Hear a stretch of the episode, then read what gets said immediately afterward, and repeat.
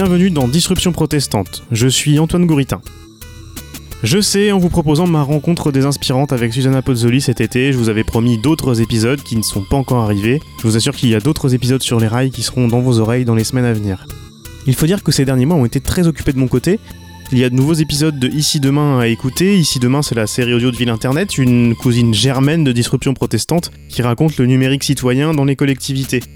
Je vous mets le lien dans la description de l'épisode. Vous pourrez par exemple visiter la maison de service au public de Frontignan dans l'Hérault, comprendre à quoi sert un système d'information géographique du côté de la communauté de communes Caux-Vallée de Seine en Normandie, ou encore suivre les pas d'une délégation française en visite à Toronto, dans le quartier test de Smart City développé par une filiale de Google.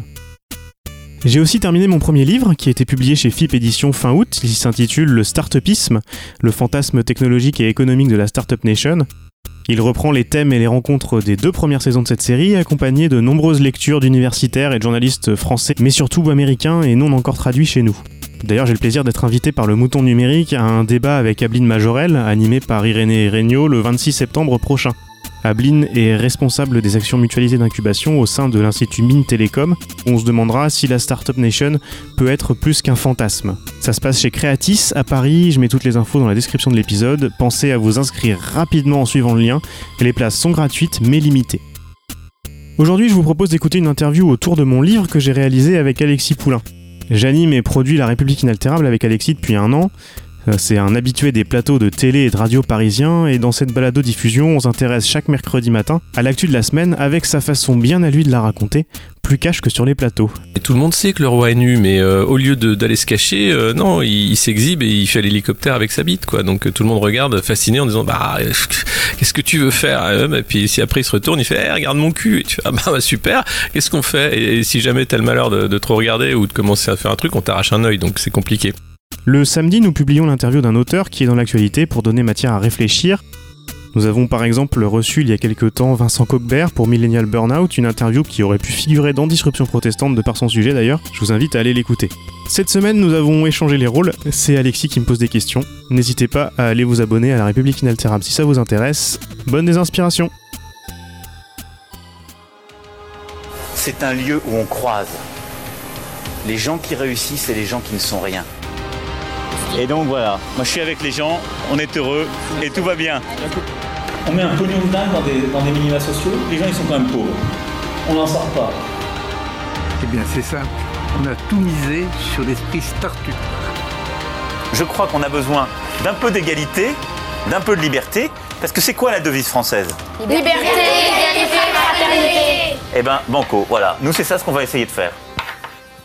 Top Bienvenue dans La République inaltérable, le talk politique libre, incisif et sans concession du monde moderne. Je suis Alexis Poulain.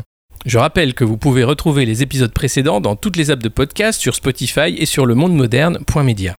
Aujourd'hui, je reçois Antoine Gouritin. Bonjour Antoine. Bonjour Alexis. Eh bien, Antoine Gouritin, euh, c'est mon acolyte dans euh, La République inaltérable et c'est aussi un essayiste de talent qui a sorti aux éditions FIP Le Startupisme, un livre essentiel pour comprendre euh, le fanatisme technologique de certains et puis euh, eh bien, le rêve euh, du tout économique et du tout technologique de nos élites qui ont rêvé en fait d'un nouveau monde avec les startups. Alors, tu commences ton livre, c'est assez marrant, sur le discours de Macron en décembre. Euh, lors de la crise des Gilets jaunes. Euh, et j'ai trouvé ça drôle qu'on commence ce livre là-dessus en disant Mais tiens, euh, pourquoi tu as choisi cette ouverture à ce moment-là? Alors, pourquoi j'ai choisi cette ouverture-là? Euh, Parce que l'objectif du livre, en plus, alors l'objectif, le premier objectif, c'est de faire euh, de la vulgarisation, de voilà, expliquer aux gens ce qui se passe, parce qu'on on a tout un mythe autour euh, en se disant que tout va passer par les startups et donc que bon, il n'y a, pas à le remettre en cause, il n'y a pas d'alternative. On connaît bien cette, cette ritournelle-là. C'est la nouvelle version du, du pas d'alternative. version licorne et, et je trouvais cette ouverture là intéressante parce que ça montre que ça, c'est un discours qui a été complètement euh, dépolitisé. Euh, alors que pourtant, euh, les choix technologiques qu'on va faire, les choix économiques qu'on va faire, surtout en ce moment, c'est des questions totalement politique. Donc je trouvais l'ouverture intéressante parce que euh, au moment de la crise des Gilets jaunes, euh, juste avant le discours de, Macron, euh, donc c'était le 10 décembre, je crois, où il a commencé à faire quelques concessions, où il a fait cette espèce de petit discours de contrition, mais en disant je vous ai compris, mais bon, quand même, j'ai raison. Il recevait des investisseurs. Parce que le but, c'est de faire de la France euh, un, havre pour les investisseurs étrangers et pour euh, développer nos startups. Et donc, euh, pendant que Macron préparait son discours et se terrait à l'Elysée et donnait aucun signe de vie, il recevait à l'Elysée et euh, à Station F euh, des investisseurs étrangers parce que on allait euh, se sortir de là par les startups. Alors, il y avait un article intéressant dans TechCrunch, euh, qui est un magazine spécialisé dans les startups aux États-Unis, qui montrait que les, les investisseurs qui étaient là euh, étaient très contents du travail fait par Emmanuel Macron depuis son arrivée au pouvoir, les ordonnances travail, etc. Parce que ça stabilise le marché du travail et l'économie, et quand c'est stable, eh ben, on peut venir investir de l'argent euh, et donc développer les startups. Et je trouvais ça intéressant. Et puis, dans... je, je termine cette, cette petite introduction par le, le discours de, de Darmanin, euh, c'était sur France Info un matin, euh, où, euh, sur, où il était interrogé sur la, privatisa- la privatisation de- d'aéroports de, Paris, où il mettait fin, fin à la discussion en disant euh, Non, mais de toute façon, ce qu'on va gagner en vendant Aéroport de Paris, on va l'investir pour faire le Google français. Oui, c'est ça le fond. Et pour comme si, comme si c'était l'argument qui mettait fin à toute discussion. On va mettre de l'argent pour faire des grosses startups, donc donc c'est bon, on peut faire. Et donc c'est c'est aussi du livre, c'est de montrer que c'est des choix complètement politiques, qu'il n'y a rien d'inéluctable là-dedans et qu'il faut les discuter. Donc le, but du livre, c'est de montrer tout ce qu'il y a derrière, euh, caché ou pas très bien caché d'ailleurs souvent. Euh, donc voilà, je trouvais l'introduction intéressante. Bah, ce qui n'est pas caché, euh, enfin, ce que tu dénonces dans le livre, hein, c'est que c'est aussi un modèle économique, hein, un modèle financier, la start-up, euh, qui est euh, complètement fait pour les élites en place. Euh, C'est-à-dire qu'on renouvelle un peu la façon de faire de l'argent euh, de manière encore plus facile, parce que finalement, ça demande très peu d'investissement. Une start-up, on va aller chercher des fonds. Euh, et puis, tout ça, ça prend en école de commerce. euh, et qu'il n'y a pas de, y a pas de, de- de- d'idée autre que euh, faire de l'argent facile et rapide. Ouais, alors eux, eux, ils sont persuadés qu'ils changent le monde, hein, mais ils changent le monde euh, en répondant à des problèmes, euh, des problèmes de premier de cordée. C'est assez net. Aux États-Unis, il commence à y avoir des, même des universitaires qui travaillent là-dessus, en montrant que ces, startups, la, plupart du temps, euh, ne s'intéressent qu'à des, des problèmes qui ne résoudent qui vont pas résoudre grand chose, notamment sur ce qui concerne les inégalités. On a vu là euh, récemment, que ce soit au G7 ou autre, même les grandes entreprises qui disent euh, non, mais nous on va, on va être éthique, euh, et puis les startups servent un petit peu de paravent à ça en disant même si, mais regardez, on va bosser avec des startups, donc on va être champion de la Terre et, travailler contre les inégalités. Alors qu'en fait, pas du tout. Je, crois que le, le meilleur exemple c'est Uber, je le prends pas dans le livre, mais, mais c'est un, un super exemple. Je sais pas si tu, tu sais comment ils ont eu l'idée pour, pour Uber. Non, à Paris parce qu'ils trouvaient pas de taxi, non C'est pas ça? Alors non, c'était non non non non, c'était à San Francisco. Euh, c'est un mec qui avait déjà revendu plusieurs startups et qui était déjà euh, riche qui euh, commandait des taxis à San Francisco. Donc à l'époque, c'est à l'époque juste après la sortie de l'iPhone en plus. Donc c'est pour ça aussi qu'ils sont, c'était le début de- des applications mobiles. Et il essayait d'avoir un taxi pour aller à des rendez-vous et à des rendez-vous business. Et puis bah, ça mettait du temps. Donc il a commencé à appeler plusieurs compagnies de taxi en même temps. Et puis il prenait le premier qui arrivait. Belle méthode. Et bah, au bout d'un moment, son numéro a été blacklisté par toutes les compagnies de taxi. Ils sont pas cons quand même. Et donc lui il s'est dit euh, alors maintenant qu'est-ce que je fais? Parce que plus personne veut me prendre. Et là il s'est dit ah ouais on va faire une application mobile euh, comme ça euh, il y aura pas de problème. Voilà. Et en fait, et ça part souvent de ça. Et tu, tu parlais de, de Paris avec le trafic. Moi, il y a un truc qui est très drôle. J'ai bossé dans une start-up et dans le, dans le tourisme et la culture. Hmm. J'ai entendu trois fois la même histoire sur ces applications mobiles de- de- pour le tourisme. À chaque fois, c'était, j'étais vraiment, j'étais en vacances à Venise. Je savais pas quoi faire en dehors des horaires de visite guidée. Je voulais pas prendre une visite guidée qui coûte, euh, en plus, qui coûte cher. hein, euh, et il faut être à l'heure, à telle heure, machin. Donc je me suis dit, ah tiens, si j'avais un guide personnel sur mon téléphone, ce serait quand même vachement plus simple. Je l'ai entendu deux, ou trois fois avec Venise et encore une ou deux fois la même avec Paris, tu vois. Donc c'est, c'est, tou- c'est toujours ces, choses-là. Et après, euh, bah, euh, on lance la machine, hein, c'est facile à monter parce que ça demande pas beaucoup d'investissement. Tu, loues un peu d'espace serveur chez Amazon euh, et, tu développes ça sur, un ordinateur. Tu trouves un ou deux développeurs et puis c'est bon, quoi. Tu, tu peux y aller. Et après, c'est une question de se faire connaître et d'avoir de l'argent pour faire du marketing. Et c'est là qu'interviennent les levées de fonds. Euh, parce que si tu lèves pas de fonds, euh, bah, tu meurs assez vite. Et c'est pour ça aussi que je voulais faire le bouquin, c'est que la plupart des gens qui sont dans ce milieu de l'économie numérique ont beaucoup de mal. C'est très très dur, mais évidemment, pour plein de raisons marketing, on, met en avant ceux qui lèvent beaucoup de fonds, qui deviennent riches et qui, soi-disant, changent le monde. Euh, mais c'est une partie très faible de tout ça, et pourtant c'est ça qu'on montre en exemple. Et ce que je voulais montrer dans le bouquin, c'est que pourtant, plus, c'est pas neutre le modèle de financement avec des levées de fonds. C'est loin d'être neutre, euh, et ça enchaîne, ça entraîne beaucoup de problèmes. Ouais, et, alors c'est justement, est-ce qu'on a les chiffres du nombre de, startups qui passent la barre des 3 ans euh, comparé au nombre de startups créées? C'est assez variable. Euh, en général, on dit qu'il y en a 9, au bout de, de 3-4 ans, 9 sur 10 qui sont, euh, qui sont mortes. Euh, et dans celles qui commencent à lever des fonds, parce que pour expliquer aux, auditeurs, en fait, ce qui se passe, c'est qu'il y a différents paliers de levée de fonds. Euh, et euh, à chaque palier, en fait, euh, l'avenir de la boîte devient un peu plus assuré parce que des, investisseurs qui vont rentrer, qui vont filer pas mal d'argent à une levée de fonds, bah, vont vouloir revoir leurs petits, donc vont avoir tendance à participer à la levée de fonds d'après. Et voilà. des fois, il n'y a pas forcément de produits derrière et de vrais business, mais quand on a commencé à investir et qu'on a commencé à vendre du rêve, bah, c'est un peu un engrenage. On continue à rester dedans. donc, par contre, dans celles qui commencent à lever des fonds, euh, arriver à un certain palier, c'est plutôt, euh, plutôt euh, une sur trois qui résiste plusieurs années et qui va devenir une vraie entreprise plutôt que qu'une sur dix. Alors, tu parlais de religion. Euh, et c'est vrai que c'est, quand on voit les TEDx, hein, c'est des prêches euh, de, de, quelques, quelques gourous. Et, c'est effectivement, euh, il y a un chapitre sur les gourous, hein, la, la, gourouisation de, de cette économie-là. Est-ce que, alors si c'est une religion, est-ce qu'il y a des apôtres et est-ce qu'il y a un Dieu? Alors oui, euh, je dirais que le dieu, le dieu, c'est Internet. euh, c'est pas, c'est pas moi qui le dis, c'est c'est euh, Evgeny Morozov qui le disait dans, dans un de ses bouquins, son bouquin mhm. sur le solutionnisme technologique, où il montre que euh, il est d'ailleurs il, écrit dans son bouquin Internet avec un i majuscule pour bien montrer que il s'est vu comme une entité à part entière, vraiment euh, qui allait changer, euh, changer la vie de tout le monde. Et, euh, une fois que c'était enclenché, bah, le, tout ce allait être développé grâce à ça allait être fantastique. Bon, on, on, a un petit peu plus de recul maintenant et on sait ce qu'il en est. Euh, donc euh, je pense que ouais, le Dieu ce serait Internet. Et après les apôtres, euh, bah, les premiers apôtres c'est Steve Jobs, Bill Gates et compagnie.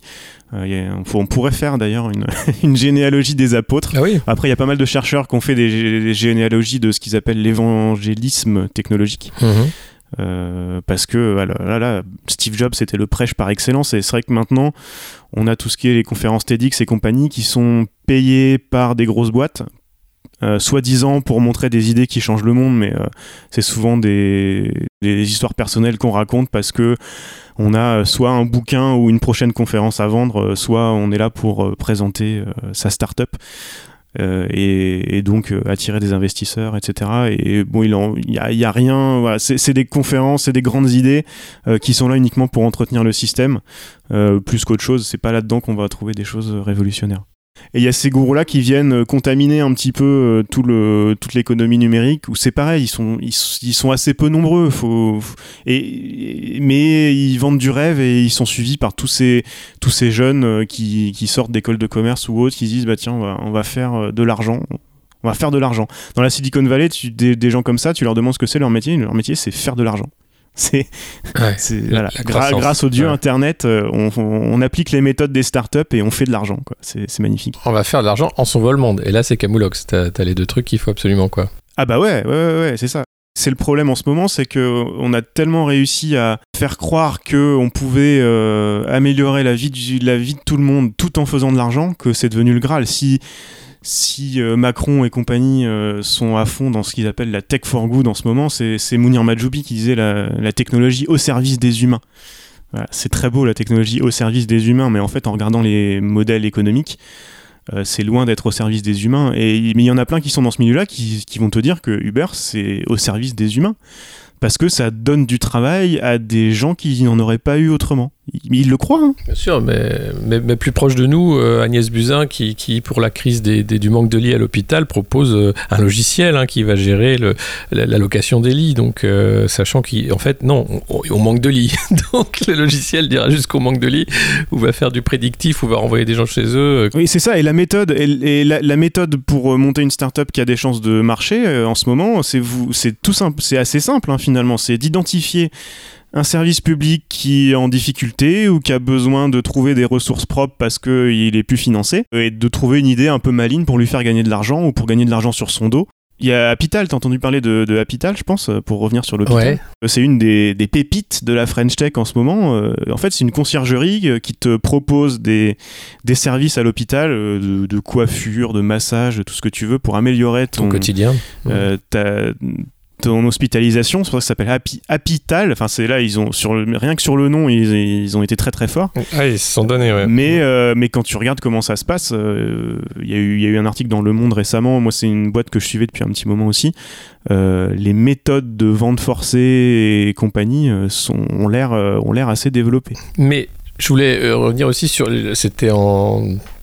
Sous Hollande, hein, euh, il y avait ce jeune aussi euh, merveilleux qui allait euh, bah, en finir avec le chômage en France, qui avait repris Pôle emploi, je ne sais pas si tu te rappelles, un jeune cerveau brillant, et je ne sais pas où il est aujourd'hui, enfin tu sais où il est toi? Qu'est-ce qu'il a fait de Pôle emploi, où on en est? Non, bah alors il, continue, il continue à faire des choses. Parce qu'il y en a beaucoup comme ça qui se sont lancés aussi en, se disant non mais on n'est pas, on n'est pas une start-up, on est une fondation, une ONG ou machin. Du coup, ils utilisent exactement les mêmes méthodes, mais ils arrivent à aller chercher des, fonds publics, euh, des choses comme ça. J'en parle d'une dans le bouquin là.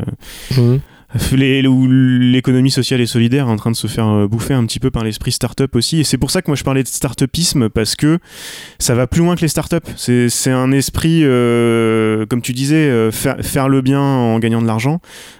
C'est devenu bah, c'est séduisant aussi c'est normal donc ça, ça contamine un petit peu tout alors qu'il faudrait plutôt plutôt s'intéresser aux problèmes et bah, je sais pas par exemple lire des chercheurs qui ont travaillé là-dessus c'est- moi c'est ce que j'ai essayé de faire tout ça le, bouquin c'est aussi pour donner des, idées de lecture. Il y a énormément de choses euh, tout, tout est sous notre nez. Il suffit de, lire un petit peu tout euh, pour comprendre. Donc ce brave ce brave gars de Pôle Emploi euh, je crois qu'il existe toujours. Il est toujours dans le, dans le circuit mais ça a pas euh, ça a pas révolutionné grand chose ce qu'il a proposé à Pôle Emploi. C'est ça, voilà, on voit bien qu'on en est toujours euh, à quelques, quelques problèmes similaires, mais il y a, il y a aussi, euh, on a l'impression que, un peu comme toujours, en, en France ou en Europe, on est à la traîne, nous on rêve de licorne, on rêve de faire le prochain Google, alors qu'aux États-Unis, 50 procureurs vont lancer euh, une enquête antitrust contre Google. Ouais, alors ça, ça c'est une de- des interrogations du livre et, et puis on, on en discutait, on en discute souvent, c'est savoir pourquoi on en est arrivé là.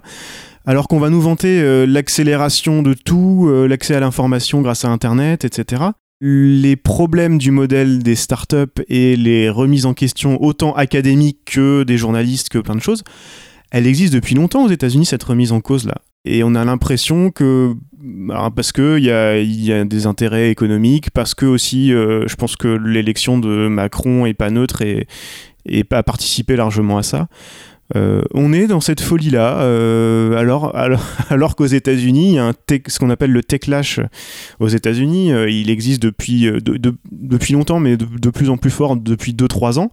Où moi j'en ai parlé avec des entrepreneurs aux États-Unis, c'est vraiment grand public. C'est pas juste des initiés qui se disent ce modèle startup pose des problèmes, il faut qu'on en discute. Non, non, c'est le grand public qui commence à s'en rendre compte vraiment. Et nous, on continue à nous dire, euh, ça avec euh, un jargon qui permet de, de le mettre à distance du grand public, euh, non, non, mais si, il faut faire ça, c'est l'avenir, regardez, euh, tous ceux qui ont fait ça euh, sont, sont devenus, voilà, il faut rester à la pointe de l'innovation, etc. Alors qu'en fait, en fait non. Tu parlais de- des États-Unis, il y a Google, Facebook et Amazon principalement sont en train de, enfin, on, peur, on peur parce que euh, ils vont avoir, euh, ils vont avoir des, des enquêtes euh, antitrust sur le dos.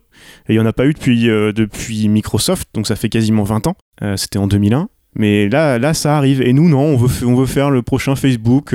Quand Cédric O a remplacé Mounir Majoubi au secrétariat d'État au numérique, il a dit qu'il lui fallait 20 licornes dans les 2-3 ans, euh, que euh, il, rêvait que le prochain Zuckerberg soit français euh, pour inspirer les pour inspirer les petits jeunes en France. C'est incroyable, c'est complètement déconnecté de la réalité et ça ça a 4 ou 5 ans de retard.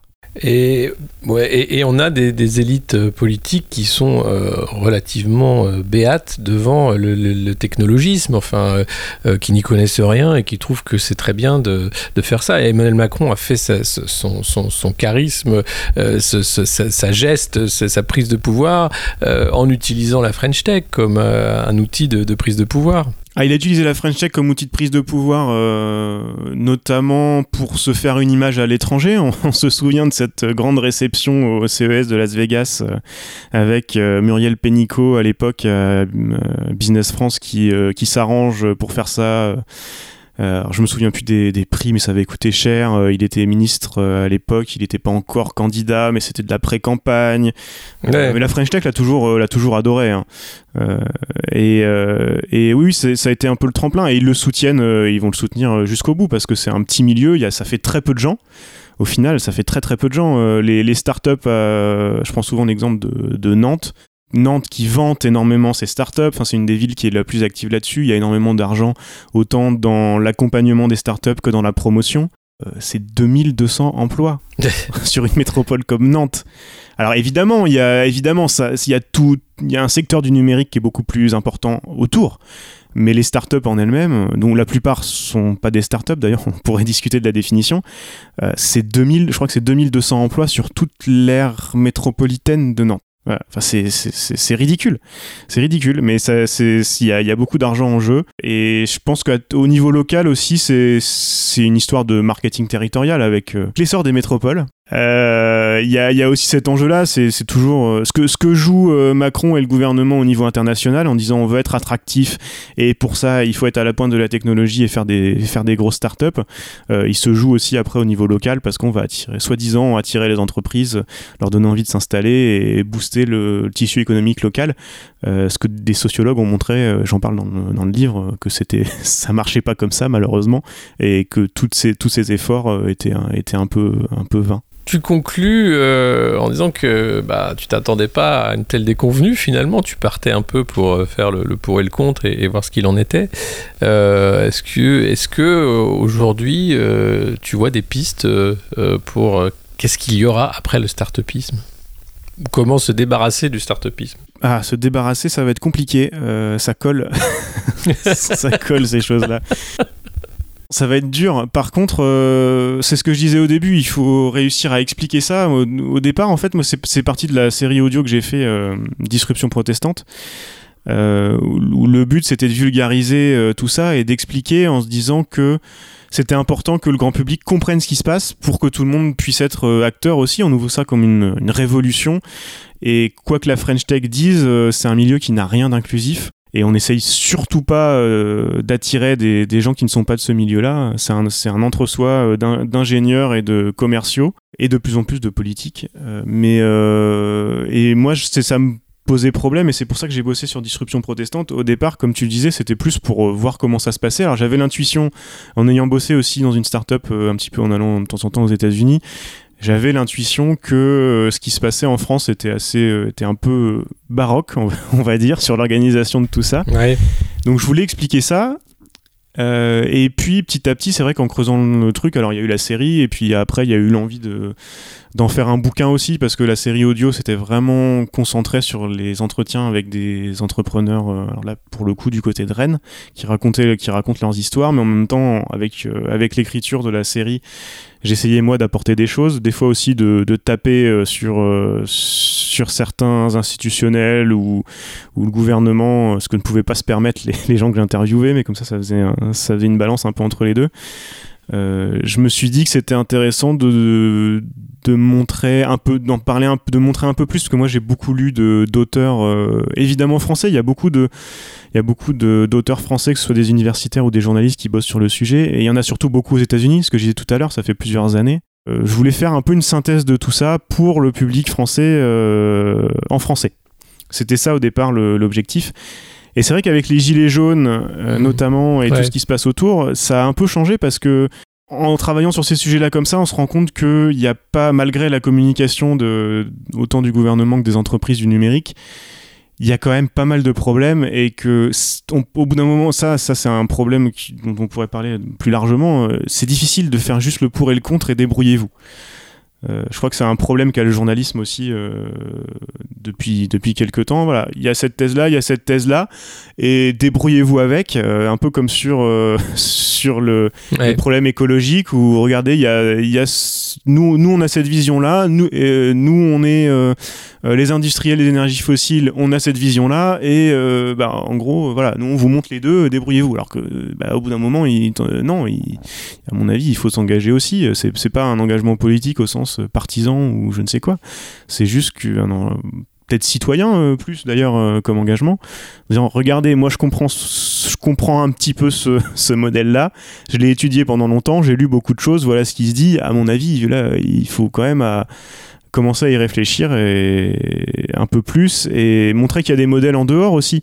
Ce que je disais tout à l'heure, euh, la plupart des gens qui sont dans l'économie numérique en France, euh, ils sont pas dans ce modèle-là. Ça les intéresse pas. De, ils veulent juste monter une petite PME euh, sympa. Euh, et et s'il y a une dizaine de petites PME comme ça qui respectent leurs salariés et qui respectent leurs clients euh, qui lèvent pas forcément, qui peuvent lever des fonds. Au bout d'un moment, il faut la financer son entreprise, c'est normal.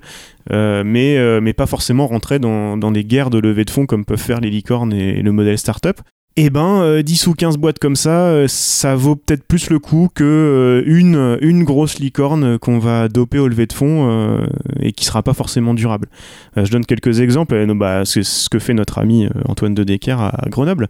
C'est un exemple parmi d'autres. Et puis, euh, puis Paul-Louis Beltante à Biarritz, là, que je cite dans, le bouquin. Voilà, montrer qu'il y a d'autres façons de faire et que cette façon de faire là est pas bonne et puis appeler aussi à, réfléchir à qui profite la chasse à la licorne et, bah, et voir qu'il y a des, modèles qui sont sans doute plus vertueux mais, pour ça il faut pouvoir le discuter, l'expliquer aux gens et faire preuve un petit peu de pédagogie la fameuse pédagogie, euh, c'est pas la même pédagogie qu'en marche mais, euh, mais pour, pour que, montrer que ces questions technologiques là sont pas inéluctables et doivent être discutées de façon un peu plus démocratique parce que ça, ça nous engage, ça risque de nous engager pour longtemps.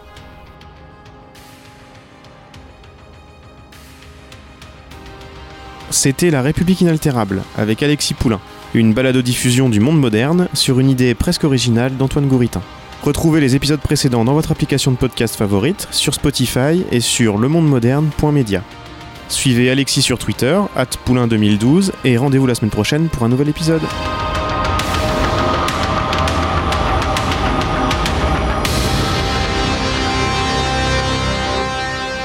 Top